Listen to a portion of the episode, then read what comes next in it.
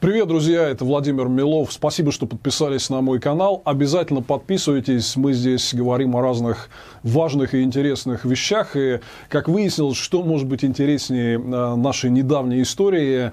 У наших зрителей исключительно популярен э, вот этот цикл о том, как разваливался Советский Союз, который я запустил несколько месяцев назад. И я рад, что вам нравится, но мы движемся уже к финалу это еще не конец, но тем не менее, вот что может быть финальнее и важнее вот этого сюжета, про который я хотел снять отдельный выпуск, пресловутые Беловежские соглашения, которые были подписаны в Беларуси, Беловежской пуще 8 декабря 1991 года между главами России, Украины и Беларуси Ельцином, Кравчуком и Шушкевичем. И я хотел сделать отдельный выпуск именно про это, потому что, на мой взгляд, это самый мифологизированный сюжет – во всей истории распада Советского Союза, вот многих приучили за эти прошедшие 30 лет к мысли о том, что вот был такой замечательный союз, его можно было сохранить, но вот собрались три джентльмена в Беловежской пуще, и вот волюнтаристски что-то там решили, подписали соглашение о распуске СССР, и вот все развалилось.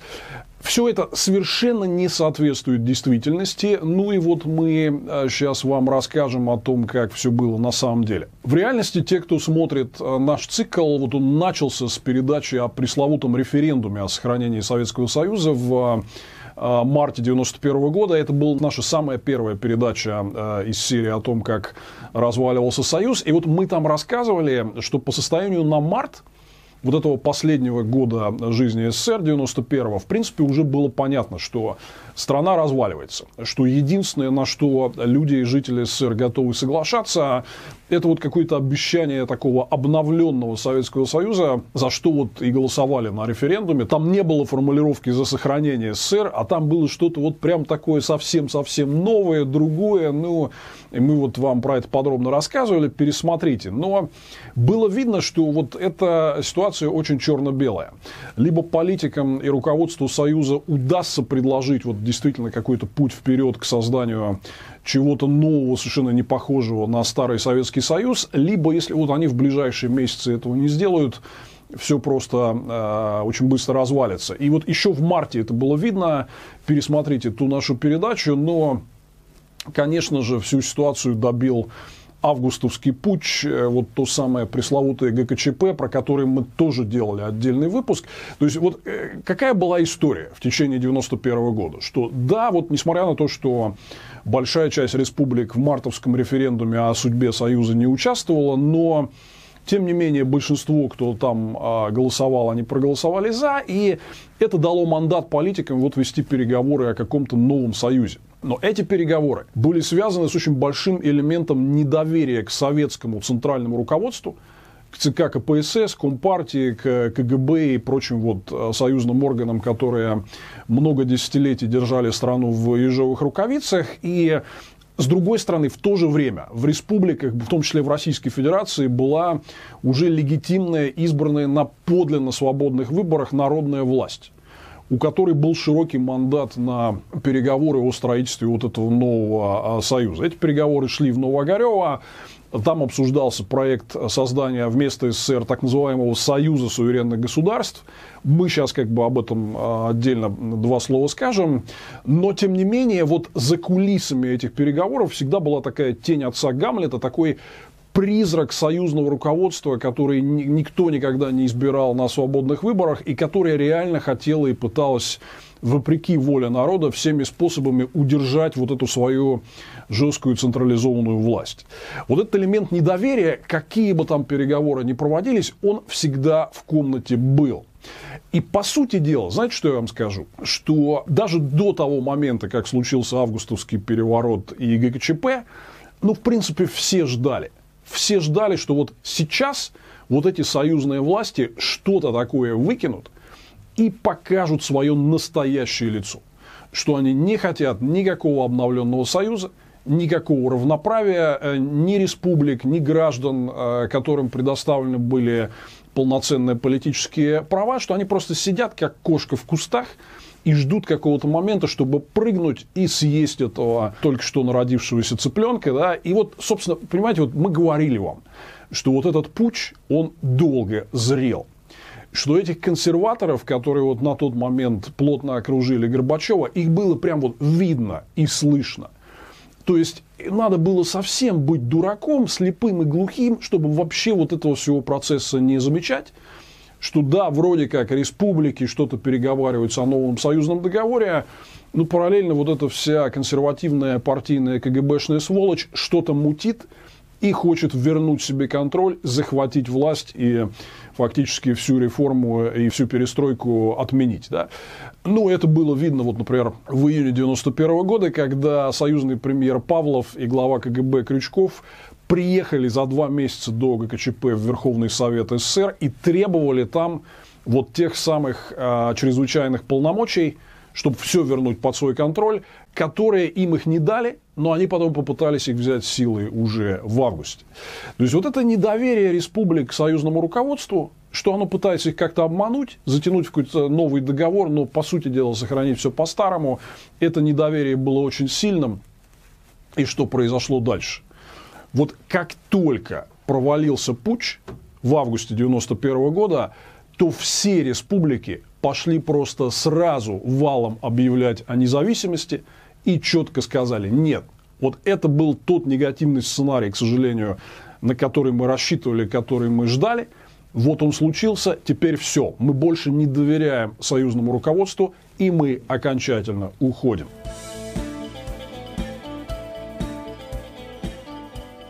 Ну, э, цифры просто говорят э, сами за себя. Буквально вот до конца августа 1991 года, вот чуть меньше, чем за две недели после того, как ГКЧП ввело танки в Москву, а семь союзных республик, семь союзных республик объявили о независимости. Сначала, собственно, еще во время путча это сделали а, Эстония и Латвия, ну, в итоге вот э, до э, конца августа за ними последовали еще пять других. И таким образом, вот до, до момента августовского путча объявление о независимости сделали уже две союзные республики, это Литва и Грузия. Если прибавить к этому еще семь, которые сказали, что они выходят из СССР в августе после начала вот этой силовой попытки захвата власти и последующего провала ГКЧП, то получается 9 к концу августа 1991 года 9 из 15 союзных республик уже официально объявили о независимости. Таким образом, фактически вот эти вот короткие пары недель, которые начались с момента ввода танков в Москву ГКЧП, ну, они просто катализировали этот процесс невероятно.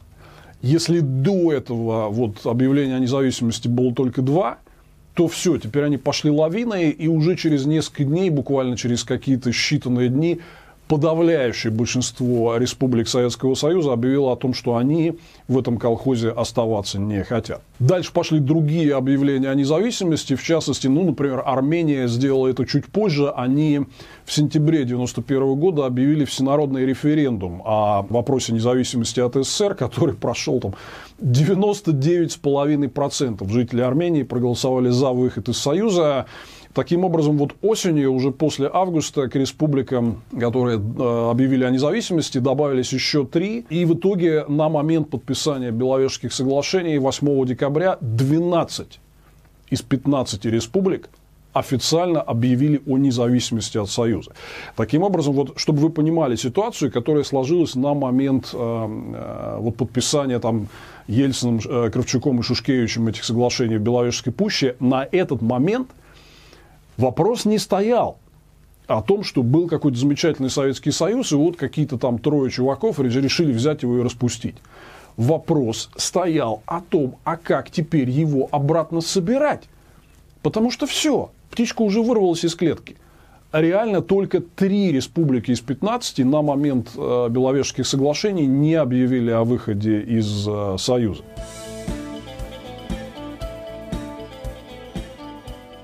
Ну и здесь, э, на самом деле, вот об этих трех республиках стоит э, сказать. Особенно одна из них вот была Россия. Россия э, в июне 90 -го года приняла декларацию о государственном суверенитете, но о независимости от СССР не объявляла. То есть она была таким участником переговоров в попытке сохранить союз до последнего момента.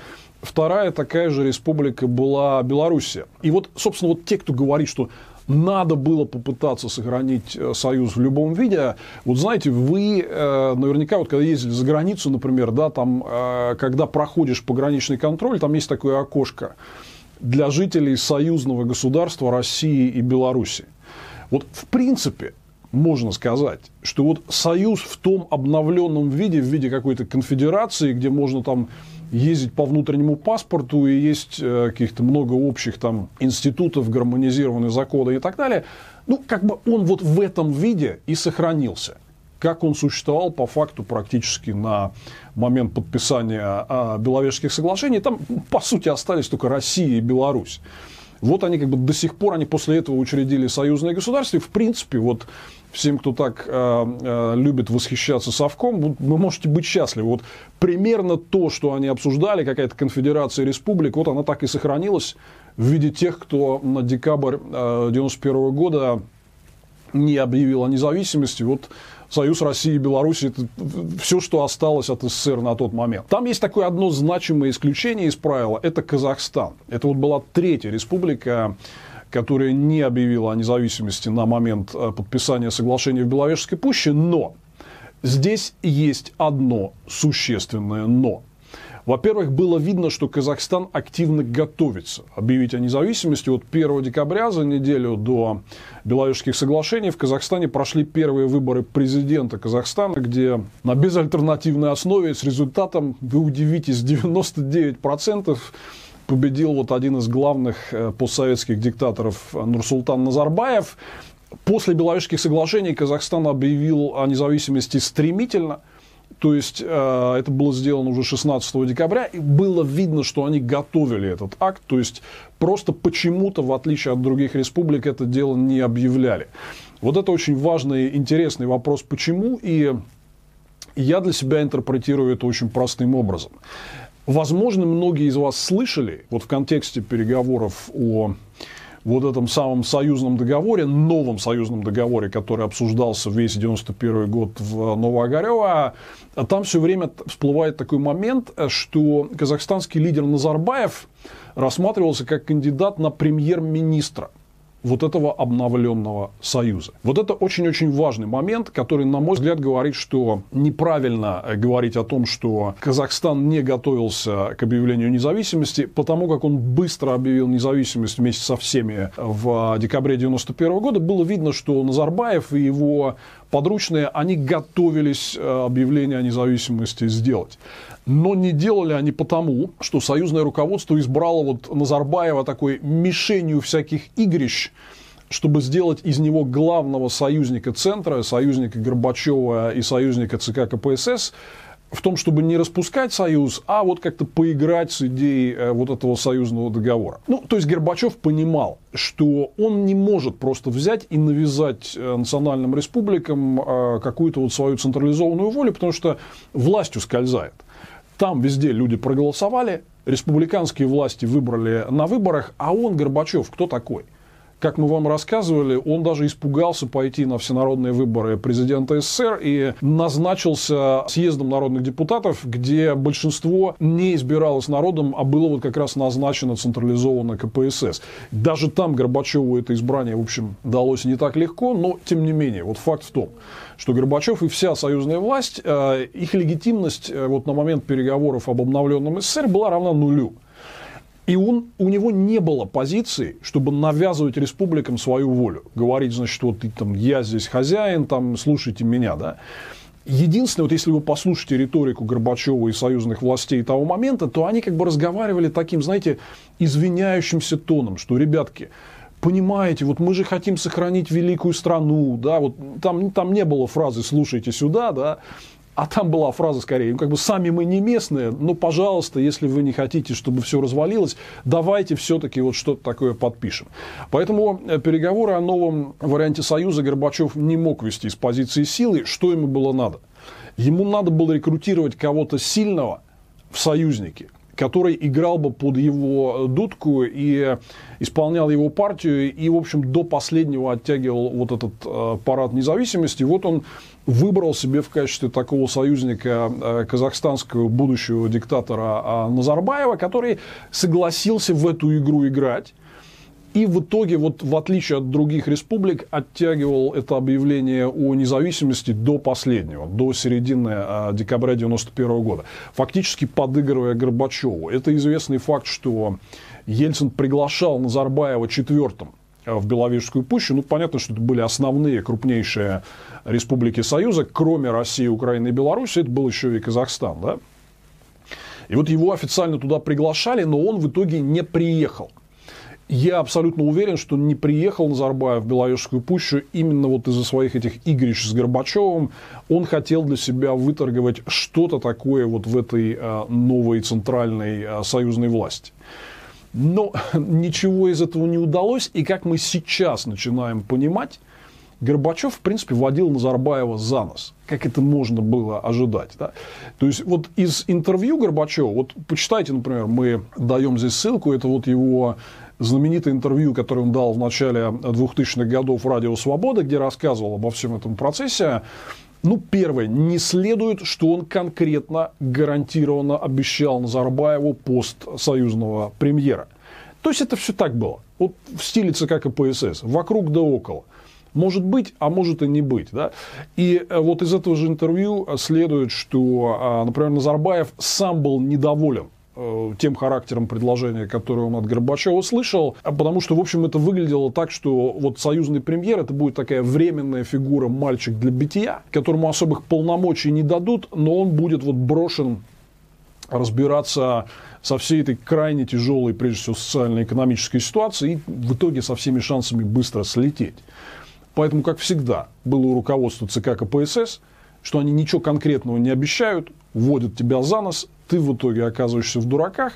Ну, в общем, мне кажется, что это вот та причина, почему э, Назарбаев и Казахстан протянул с объявлением независимости, хотя видно было, что он к ней готовился, провел вот эти президентские выборы и стремительно объявил о независимости в декабре, когда стало ясно, что уже все. Таким образом, вывод отсюда простой что вот на момент подписания Беловежских соглашений, даже с учетом вот этого фактора Казахстана, ну, фактически все уже давно из Союза повыходили. Никакого Союза по факту не было. То, что мы увидели в Беловежской пуще, это просто было банальное, если хотите, заседание ликвидационной комиссии акционерного общества, которое уже давно банкрот, не ведет по факту никакой деятельности, и нужно просто формально провести ликвидационные процедуры и разобраться, что со всеми этими активами делать.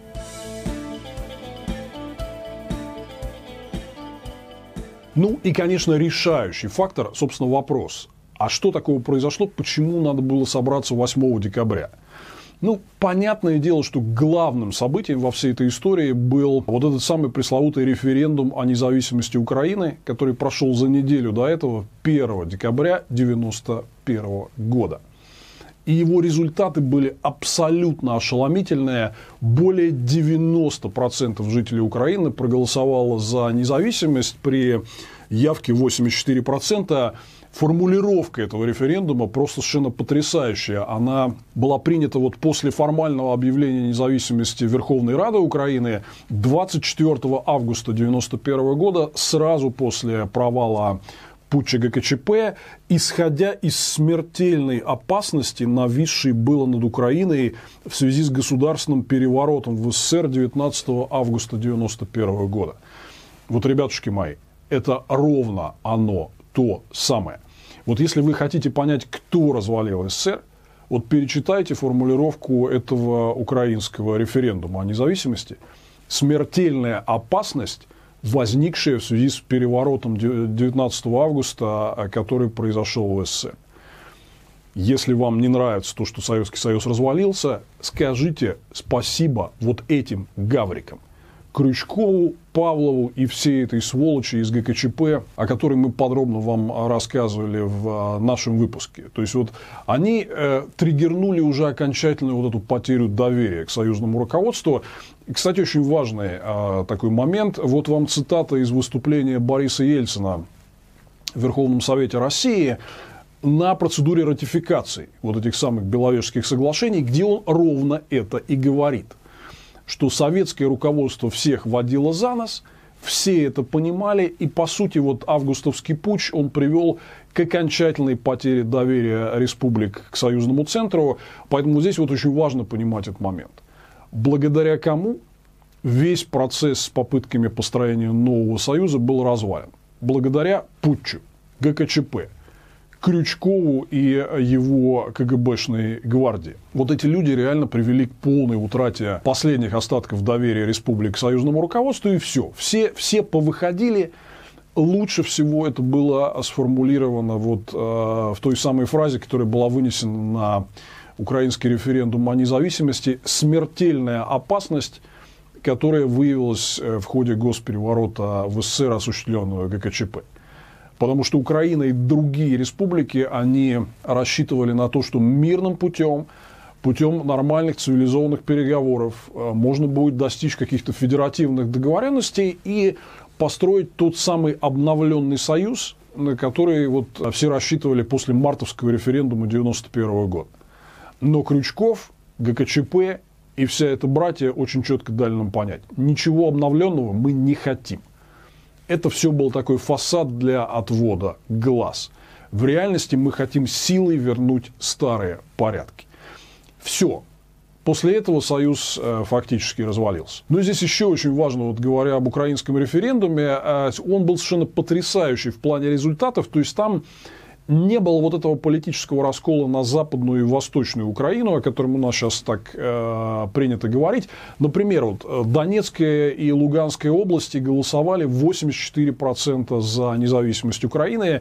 Я еще раз э, подчеркну, что я хорошо понимаю, о чем речь, потому что я тогда учился в Московском горном институте, и э, поскольку это был еще союзный вуз, у нас было много горняков, шахтеров и детей, вот, приехавших из Восточной Украины или Северного Казахстана, таких крупных э, угольных шахтерских регионов СССР.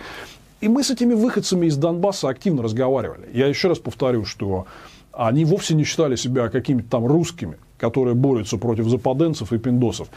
Они считали нас москалями, клятыми москалями, которые захватили Украину, и им надо от нас освободиться.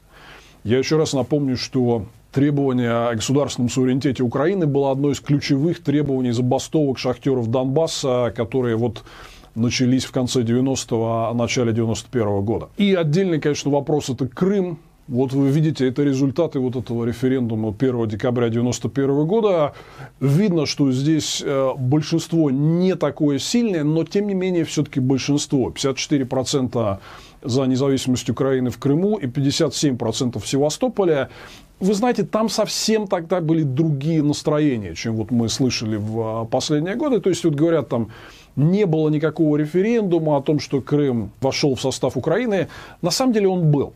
В декабре 1991 года крымчане очень четко высказались, при том, что на самом деле в тот момент, например, туда не вернулось еще такое количество а, крымских татар, сосланных э, Сталином в Среднюю Азию, которые вернулись э, на территорию Крыма в 90-е годы. То есть там как бы сторонников э, сохранения в составе Украины стало еще больше. Так вот, еще раз, в декабре 91 года большинство крымчан, севастопольцев проголосовали за независимость Украины. И это исторический факт. Ну и вообще, э, Украина долго запрягала. Вот мы рассказывали здесь в нашей передаче обо всяких этнических межнациональных конфликтах и движению союзных республик к самоопределению, мы рассказывали, что Украина как бы была немножко на обочине этого процесса, она не была в авангарде требований об отделении. Она так вот медленно-медленно запрягала, но тем не менее поэтапно союзные власти ее довели до того, чтобы все-таки четкое решение отделиться принять, и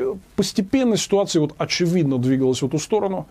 То есть в июне 90 -го года, как и многие другие республики, Украина приняла декларацию о государственном суверенитете, но это не было еще актом независимости тогда.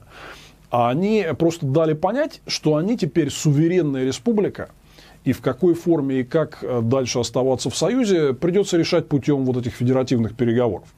Ну, как это и мыслилось, что новый обновленный Союз будет переучрежден теперь уже снизу, как Федерация э, равноправных республик с демократически избранным руководством. Вот тогда Украина объявила суверенитет, но независимости еще не объявляла. Но в 1991 году, когда стало ясно, что, в общем, э, все это пошло по наклонной плоскости, а союзное руководство во главе с Горбачевым не хочет меняться и, в общем, развернуло курс на реставрацию консерваторов и старых порядков. Тут Украина начала действовать. Я вот уже говорил о требовании независимости, которые проявились в Донбассе, кстати говоря, не во Львове, а в Донбассе, в шахтерских забастовках в начале 91 года. 7 июня э, Верховная Рада Украины, например, приняла решение о полном переходе в юрисдикцию Украины всех предприятий и организаций находящихся на э, территории республики. Это был очень серьезный шаг в сторону экономической независимости. Ну и, естественно, вот сразу после того, как 24 августа э, Украина объявила об отделении СССР и назначила на 1 декабря референдум, они тут же начали готовиться к полноценному экономическому отделению и, в частности, к введению с э, января 92 года собственной валюты которая тогда называлась карбованцем, но через несколько лет уже стала гривной. И вот э, еще одна вам а, цитата из выступления Бориса Ельцина в Верховном Совете России в декабре 1991 года на заседании, посвященном ратификации Беловежских соглашений. Вот он очень важно, он говорит об этом украинском факторе. Это сейчас а, многие забывают, но тем не менее очень важные правильные слова Ельцина, что Украина это серьезная республика, республика с ядерным оружием, и если она приняла уже четкое и юридически оформленное всенародное решение о том, чтобы выйти, уйти, э, таким образом вот нет никаких других вариантов, как, по сути дела, Союз распустить, потому что что такое Советский Союз без Украины? Ну, ребят, ну, кончайте это дело. Мы видели в последние годы все вот эти вот попытки создать э, евразийские союзы, и, в общем, выглядит это так. Лидер России в окружении каких-то среднеазиатских диктаторов ну, нафиг нам это все надо. Да? То есть, вот еще раз, э, если говорить о сохранении Союза, на мой взгляд, это имело смысл ну, как бы в более или менее полном составе. Окей, там несколько небольших республик уйдут, но Украина там точно должна была быть.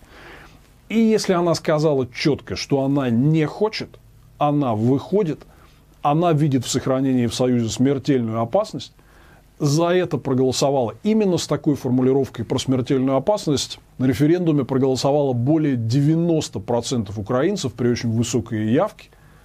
Ну, как бы все. Вот этот референдум, он произошел за неделю до подписания Беловежских соглашений. На него надо было как-то реагировать. Вместо того, чтобы продолжать изображать какой-то вот этот союзный процесс со среднеазиатскими республиками, вот главы России, Украины и Беларуси среагировали, на мой взгляд, единственно адекватно, как э, в той ситуации можно было поступить. По факту Советский Союз не существовал, и вот, как сказал Ельцин в своей речи в Верховном Совете России, единственный вариант, как можно было его удерживать, это силой, но это было неприемлемо. Это кровь, война и куча всяких последствий. Как происходит такая история, когда крупные республики бывшей коммунистической федерации воюют с друг другом за территорию, и получается кровавый ад и месиво. Мы видели на примере бывшей Югославии, сейчас мы отдельно к этому вернемся. Ну вот завершая а, с Украиной, то есть ситуация эта возникла не в один момент. Она развивалась длительным образом. Украина давала а, шанс на создание нового союзного государства. Украина не требовала немедленной независимости она объявила о суверенитете и решила вот подождать, как пойдут переговоры о создании а, нового обновленного союза. Таким образом, здесь вот Украине, на мой взгляд, вообще нельзя предъявлять никаких претензий. Они терпели это союзное руководство до последнего, пока оно не повело себя как полные скоты, э, введя танки в августе 1991 года. После этого Украина сказала, все, мы так не хотим. И вы, кстати, могли видеть э, все последние там, пару десятилетий, как Украина огромные молодцы, просто намного более продвинутое общество, например, чем мы с вами здесь в России, да, как они никогда не давали на себя надеть вот этот хомут диктатуры. Они всегда говорили, мы четко выбираем оставаться свободным обществом. И вот в 1991 году это проявилось в полной мере – 1 декабря состоялся вот этот знаменитый украинский референдум о независимости. Ну, на него надо было как-то реагировать, и было понятно, что Старый Союз вот в прежнем виде уже и не может существовать. Ну, вот его взяли, собрались и распустили.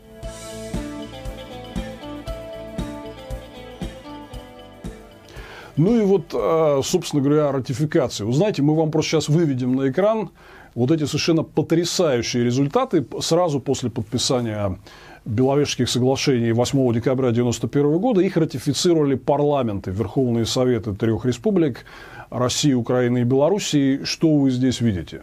Что более 750 депутатов Верховных Советов трех этих республик проголосовали за ратификацию, против только 17 и воздержались 16. Ну, короче говоря, никто, никто не был против. Я знаю в том числе лично вот людей, а, которые тогда в российском парламенте вот были немногие, кто выступал и проголосовал против. Но, ребят, я все, конечно, прекрасно понимаю, но у вас были единицы, единицы. Понимаете, никакого вот этого мощного движения против, да, за то, что, а, вы что-то там в а, Беловежской пуще подписали. Нет, мы просто так не дадим сохранить союз. Ни в России, ни в Украине, ни в Беларуси. Ничего подобного не было. Все это ратифицировали в одну калитку. Примерно там 98% голосов в каждом парламенте. Да, были отдельные люди, несколько человек, которые выходили и что-то говорили против а, Беловежских соглашений в микрофон. Но где была вот эта вот дискуссия, как вот мы видели там всякие бурные кадры в разные другие моменты, драка в парламенте, блокирование трибуны, ничего такого не было. Все проголосовали за распуск, в том числе большая часть депутатов-коммунистов, которые остались верны коммунистической идее и потом вот составили какие-то свои коммунистические или другие реваншистские партии в этих трех э, странах. Короче, забыли все, за исключением единиц не протестовал никто. Вы знаете, я вот э, хочу сказать, что я сейчас специально готовился к этой передаче, я вот смотрел э, там всякие данные исторические и нашел, что оказывается 22 декабря в Москве на ВДНХ прошел какой-то митинг протеста против распуска э, Советского Союза численностью 10 тысяч человек. Вот сейчас очень многие фанаты СССР, они говорят, вот была демонстрация протеста против того, что подписали в Беловежской пуще. Вы знаете, я вот жил тогда в Москве в тот момент. Я этого дела не помню. Я не помню такой акции протеста против э, Беловежских соглашений. Там не буду врать, может быть, она и была, я не хочу это отрицать. Да? Но я думаю, что один из моментов, э, из-за которых я ее не помню, стоит в том, что ну вот численность, о которой сейчас пишут, это типа 10 тысяч человек. После тех митингов, которые мы вам показывали, где выходило типа полмиллиона, еще за несколько месяцев до этого в поддержку демократических преобразований против подавления а, мирной борьбы за независимость э, прибалтийских республик и так далее. Там выходили сотни тысяч человек, а тут вышло 10 я хочу сказать, что да, вот сейчас в нынешних условиях это может быть так не прозвучит, но, блин, тогда митинг на 10 тысяч человек казался там капля в море. Да? То есть это, в общем, на, на всю Москву постоянно митингующую и очень политически активную Москву, где можно было, тем более после провала э, ГКЧП и фактического прихода Ельцина к полноценной власти в России, митинговать было можно просто вот это было самое такое, то есть вот это правило, что люди могут собираться мирно без оружия, оно соблюдалось 100%, да. И если вышло всего 10 тысяч, вот на тот момент это была очень важная цифра, всего 10 тысяч, ну, значит, что тут говорить? То есть, реально, как бы, еще раз, против распуска СССР на тот момент никто не выступал. было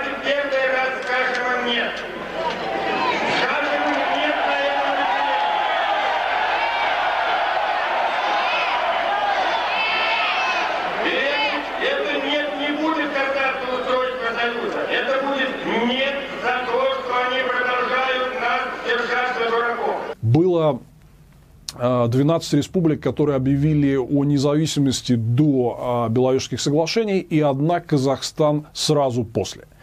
Я еще раз повторю, что хотя Назарбаев там что-то крутил э, мордочкой с Горбачевым по поводу вот поста союзного премьера при новом э, договоре о союзе суверенных государств, но как только он понял, что ему ничего не светит, он тут же объявил о независимости. 16 декабря это было сделано.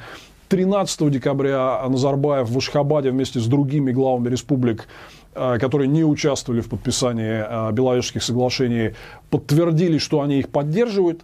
21 декабря была принята вот эта самая Алма-Атинская декларация, к которой присоединились все остальные республики, не участвовавшие в Беловежском соглашении, но вошедшие впоследствии в СНГ. То есть вот это Наверное, такая формальная, полная дата распуска СССР, это вот 21 э, декабря декларация в Алма-Ате, после чего 25-го, в общем, был спущен э, советский флаг с Кремля и поднят российский. Горбачев объявил об уходе в отставку. Это тоже конечно, такой исторический момент. Я вот смотрел а, всю эту речь в а, прямом эфире. Но то есть, таким образом, понимаете, вот я очень-очень хорошо помню этот момент. Несмотря на то, что я вот был на третьем курсе Горного, и мы сдавали а, зачетную сессию, студенты знают, что конец декабря это всегда такие жесткие деньки, да, ну, блин, происходили такие исторические события, мы, конечно, не могли не уделять им внимания. Так вот, я хочу сказать вам, что вот ну, не было такого, что, ах, черт возьми, вот собрались и распустили э, Советский Союз. Все это воспринималось абсолютно спокойно, потому что мы не вчера родились и внимательно следили за тем, что происходило до этого. Мы понимали, что СССР фактически перестал функционировать с момента а, распада ГКЧП. Кстати говоря, вот после этого союзные структуры по факту больше и не работали. Там Горбачев распустил э, кабинет министров СССР, и вместо него создал так называемый комитет по оперативному управлению народным хозяйством, но он не функционировал. Союзные структуры перестали работать после провала ГКЧП. Работали только республиканские. Все республики практически объявили о независимости, а Россия ну, была к этому готова. Да? То есть у нас очевидно созрело уже ощущение, что типа, если они все хотят от нас уйти, так и пожалуйста. И пожалуйста. Вот отношение к этому было очень простое. Мы не против. Давайте строить нормальное демократическое будущее по отдельности.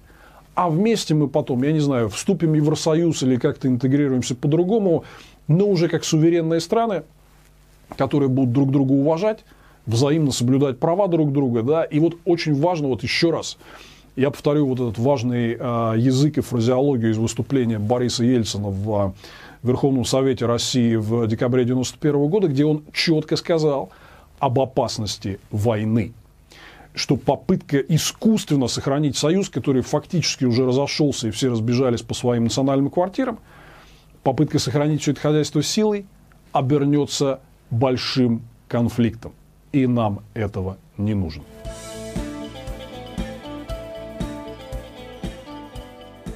Ну вот и отдельно, конечно, я хотел сказать о вот этом проекте нового союзного договора. То есть один, вот на мой взгляд, из исторических мифов. Хотя не факт, что это миф, это все, конечно, надо э, серьезно обсуждать и анализировать, но мне кажется, это один из исторических мифов, э, что был такой сценарий, что вот э, после мартовского референдума в рамках этого новоогаревского процесса республики бы договорились о каком-то новом обновленном союзе, и, в общем, можно было вот это вот какое-то единое государство сохранить. Действительно, они такие переговоры вели. Там был даже некий а, проект союзного договора, который был официально представлен Верховному Совету СССР а, в июне 1991 года, за там, чуть меньше, чем два месяца до августовского путча. И вот одна из этих легенд о том времени гласит, что Путь случился потому, что на 20 августа было намечено подписание вот этого союзного э, договора, которое лишило бы там всей власти вот э, всех этих ГКЧПистов и прочую союзную КГБшную номенклатуру. Вот они этого не хотели и, э, собственно, пытались спасти себя, предотвратить создание уже нового союза, как такой конфедерации, где основная власть в республиках, а, в общем, а все эти чудики из коммунистического центра власть бы теряли. Вы знаете, ну, эта теория имеет право на существование. Более того, она, в принципе, сейчас э, рассматривается там аналитиками, историками как основная, что ГКЧП хотела предотвратить подписание нового союзного договора. Но, знаете, вот я как человек, который жил в то время, да, я хочу сказать, что вот наше впечатление было, что вот в этом процессе в Новоогарева о создании нового Советского Союза там не было огонька, там не было реальной жизни – не было ощущения, что это все действительно идет к созданию вот этого самого союза суверенных государств. Было ощущение, что там идет очень жесткое перетягивание каната, то есть республики, э, республиканская власть получила на демократических выборах четкий мандат от своих народов. и сказала, мы сейчас их представляем, давайте федерацию строить снизу. И, э, по сути дела, вот определим, что мы делегируем э, вот этому новому федеральному центру, и дальше вот в такой нормальной равноправной федерации будем жить.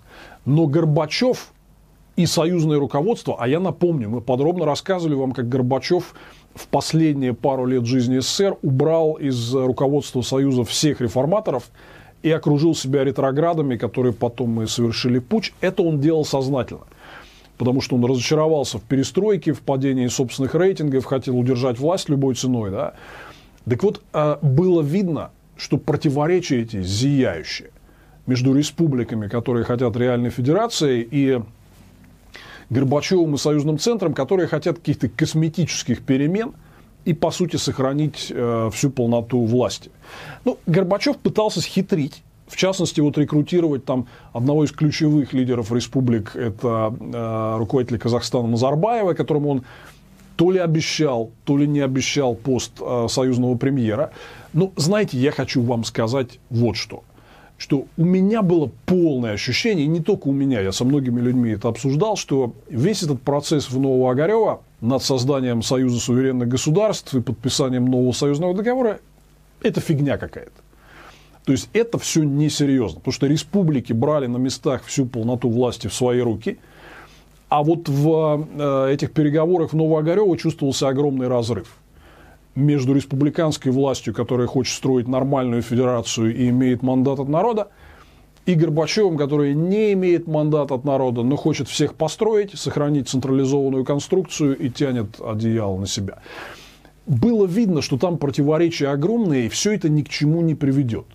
И что, если хотите, все это так или иначе в какой-то момент развалится само из-за всех вот этих противоречий.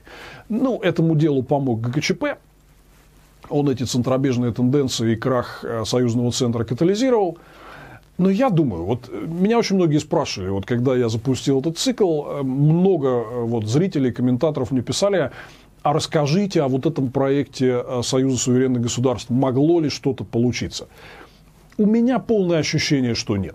Что это была мертворожденная история, что переговоры, в общем, шли к тупику и никуда не, не приводили. Кстати, важный момент – в августе 91-го планировалось э, подписание этого договора только между тремя республиками – Россией, Казахстаном и Узбекистаном.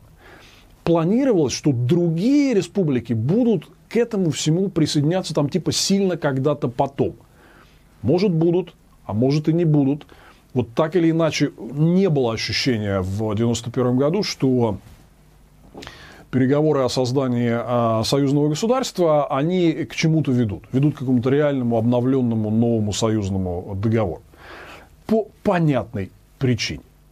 Потому что в республиках была власть, которая получила полный мандат на управление уже от народов по итогам свободных выборов, начала все это хозяйство обустраивать, а в центре сидели ретрограды, которые просто тупо хотели сохранить власть.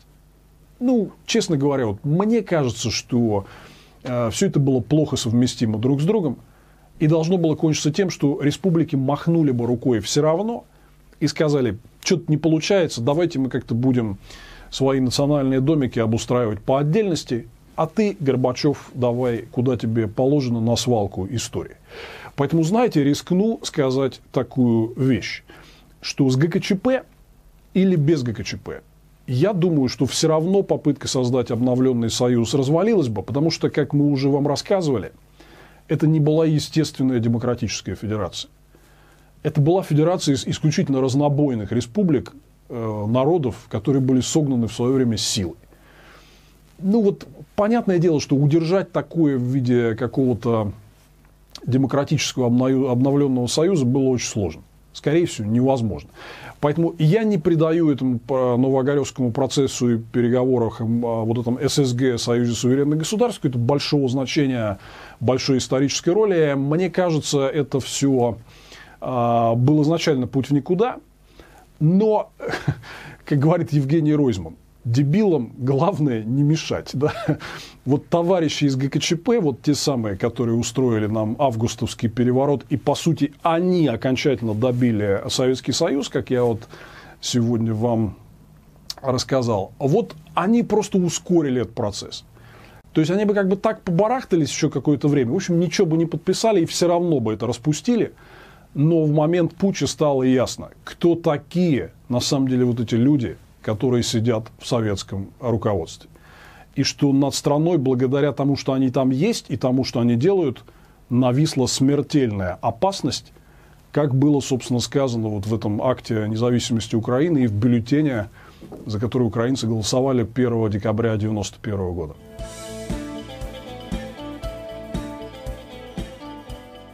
Вы знаете, что я вам хочу сказать? Я уже говорил об этом в нашей предыдущей передаче о, о Восточном блоке, но вот стоит развить эту аналогию. То есть у нас в целом Беловежские соглашения, хотя как бы они воспринимались естественным образом в декабре 1991 года, как я уже говорил, их поддержали все. И Россия, и Украина, и Беларусь там подавляющим большинством, почти 100% голосов депутатов их Верховных Советов и другие республики, которые 13 декабря в Ашхабаде и 21 в Алма-Ате присоединились и одобрили распуск Союза. То есть вот никто не возражал. Никто не возражал. Да? Но у нас после вот того, как прошло там почти 30 лет с момента этих событий, в целом принято Беловежские соглашения ругать что вот взяли союз, там, не подумали, распустили, можно было сохранить там, э, и так далее. Ну, я вам объяснил, что такой разговор вообще не соответствует вот всему а, историческому контексту того времени, но я хочу сказать, что вот если вы хотите представить себе, а как это могло бы выглядеть, если бы все-таки какие-то силы вот взяли на себя такую миссию и попытались вот любой ценой сохранить союз, вот к чему бы это привело? И вот у нас здесь перед глазами есть совершенно внятный э, и очень такой выпуклый исторический пример, на котором мы можем увидеть, как это бывает. Это Югославия. Это Югославия, которой не повезло, что там э, руководили страной на момент распада не такие лидеры, как Горбачев и Ельцин, а руководили националисты во главе со Слободаном Милошевичем, которые устроили войны по периметру. Они пытались силой удержать каждую республику – которая пыталась из Югославской Федерации выйти. Сначала была в 1991 э, году десятидневная война в Словении, потом была война в Хорватии, потом была кровопролитнейшая война в э, Боснии, которая привела к наибольшим количествам жертв. И вот мы здесь вам рассказывали про резню в Сребренице и про вот эту вот кровавейшую осаду Сараева. А, так вот, ребят, мы тогда на это все смотрели – и понимали, что как здорово, как здорово, что у нас нашлись три мудрых лидера России, Украины и Беларуси, которые пошли по совсем другому пути и обеспечили мирный развод э, наших республик. Да, у нас при распаде СССР были отдельные войны по периметру на, на почве там, межэтнических конфликтов, там, борьбы за границей и так далее. Но вот как в Югославии – вот этой такой большой войны крупных республик друг против друга, Украина, Россия, Беларусь, Казахстан, у нас не было. Хотя на самом деле вы сейчас видите, что то, что произошло в последние годы, Путин вот эту потенциальную горячую войну реанимировал. Мы воюем с Украиной.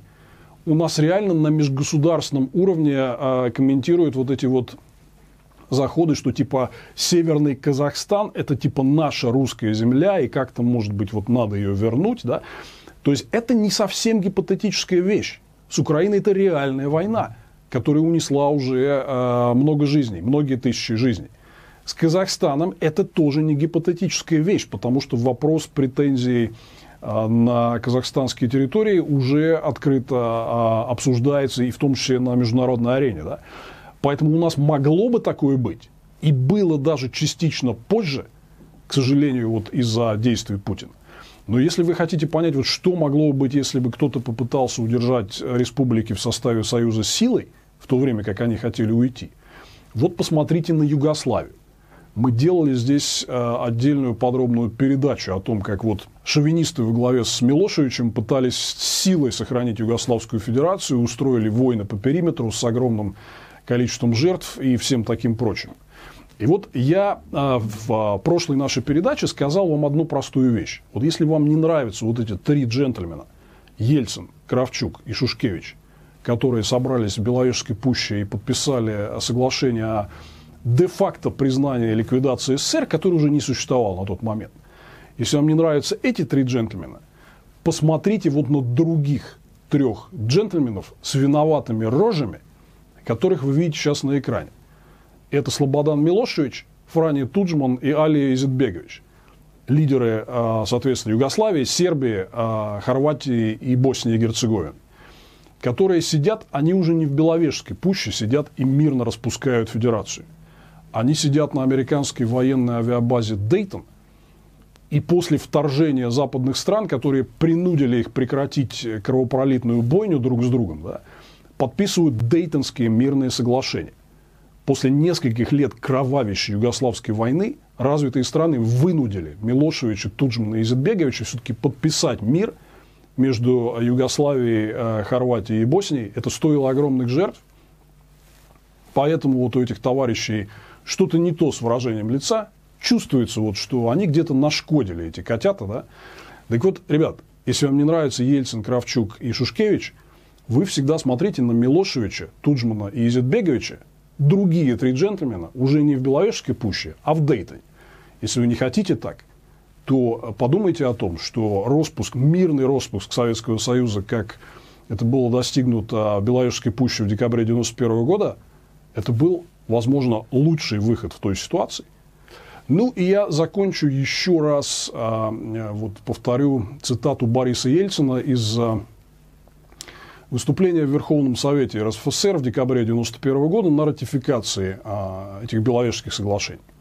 Он там сказал очень важную вещь, что в Украине прошел референдум о независимости, а Украина – это крупная республика с ядерным оружием. Вообще, вы знаете, вот есть в мире такой огромный-огромный процесс по сдерживанию распространения смертоносного ядерного оружия есть договор о нераспространении ядерного оружия. Да? И вот есть, например, карта стран, которые отказались от ядерных программ или ядерного оружия, которое у них фактически было под контролем. И вот вы можете увидеть, что есть три страны, это Украина, Беларусь и Казахстан, у которых после распада СССР были ядерные вооружения. И они добровольно от них отказались и свезли их все в Россию все это, все это ядерное оружие было передано России. Это было тоже результатом Беловежских соглашений. Вообще, я хочу сказать вам, что в мире нет другого такого политического лидера, который смог бы аж три страны заставить отказаться а, от ядерного оружия. Кроме Бориса Николаевича Ельцина. Вот, собственно говоря, о Борисе Николаевиче Ельцине мы поговорим с вами в следующем, уже заключительном выпуске нашего цикла о том, как разваливался СССР – пора вести эту ситуацию к концу. Ельцин был тем человеком, который во всей этой истории поставил жирную точку. Вот мы о нем поговорим с вами в следующий раз. Ну и спасибо, что смотрели. Это Владимир Милов и наш цикл о том, как разваливался Советский Союз. Но у нас в нашем YouTube-канале еще много-много всего интересного. Смотрите, подписывайтесь. Огромное спасибо всем, кто нас спонсирует. Это очень важно, чтобы мы могли вот делать для вас эти качественные видео. Спасибо всем, кто помогает э, переводить и делать нам субтитры на разных языках. Ну и мы с вами увидимся через несколько дней и продолжим и этот разговор о Советском Союзе, и разговор о многих других важных вещах, которые происходят в России и в мире.